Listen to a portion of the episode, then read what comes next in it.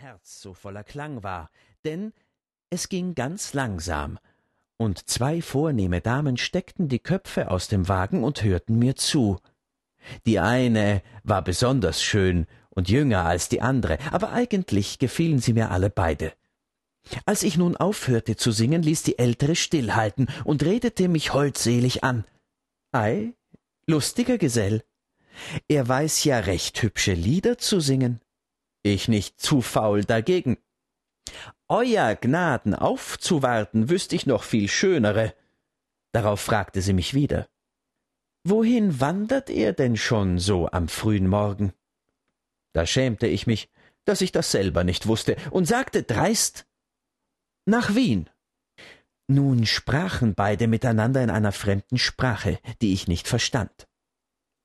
Die Jüngere schüttelte einige Male mit dem Kopfe, die andere lachte aber in einem fort und rief mir endlich zu Spring er nur hinten mit auf, wir fahren auch nach Wien.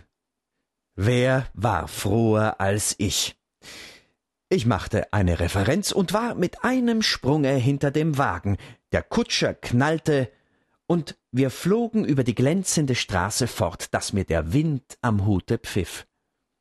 Hinter mir gingen nun Dorf, Gärten und Kirchtürme unter, vor mir neue Dörfer, Schlösser und Berge auf, unter mir Saaten, Büsche und Wiesen bunt vorüberfliegend, über mir unzählige Lerchen in der klaren blauen Luft.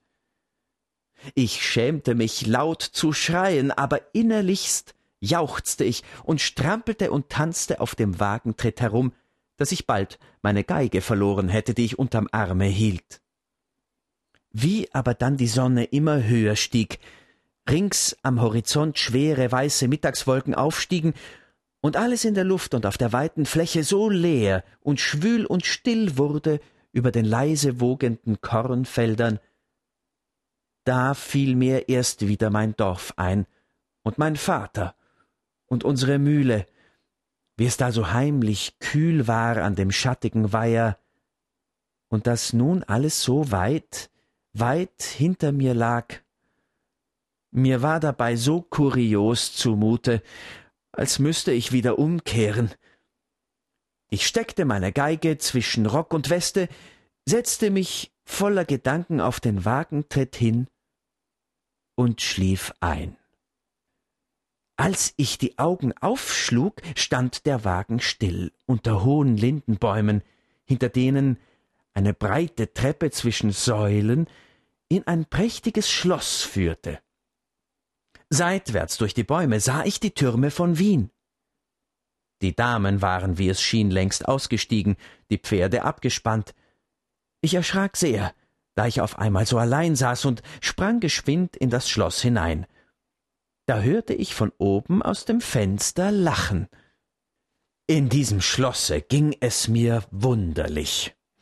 Zuerst, wie ich mich in der weiten, kühlen Vorhalle umschaue, klopft mir jemand mit dem Stocke auf die Schulter. Ich kehre mich schnell um.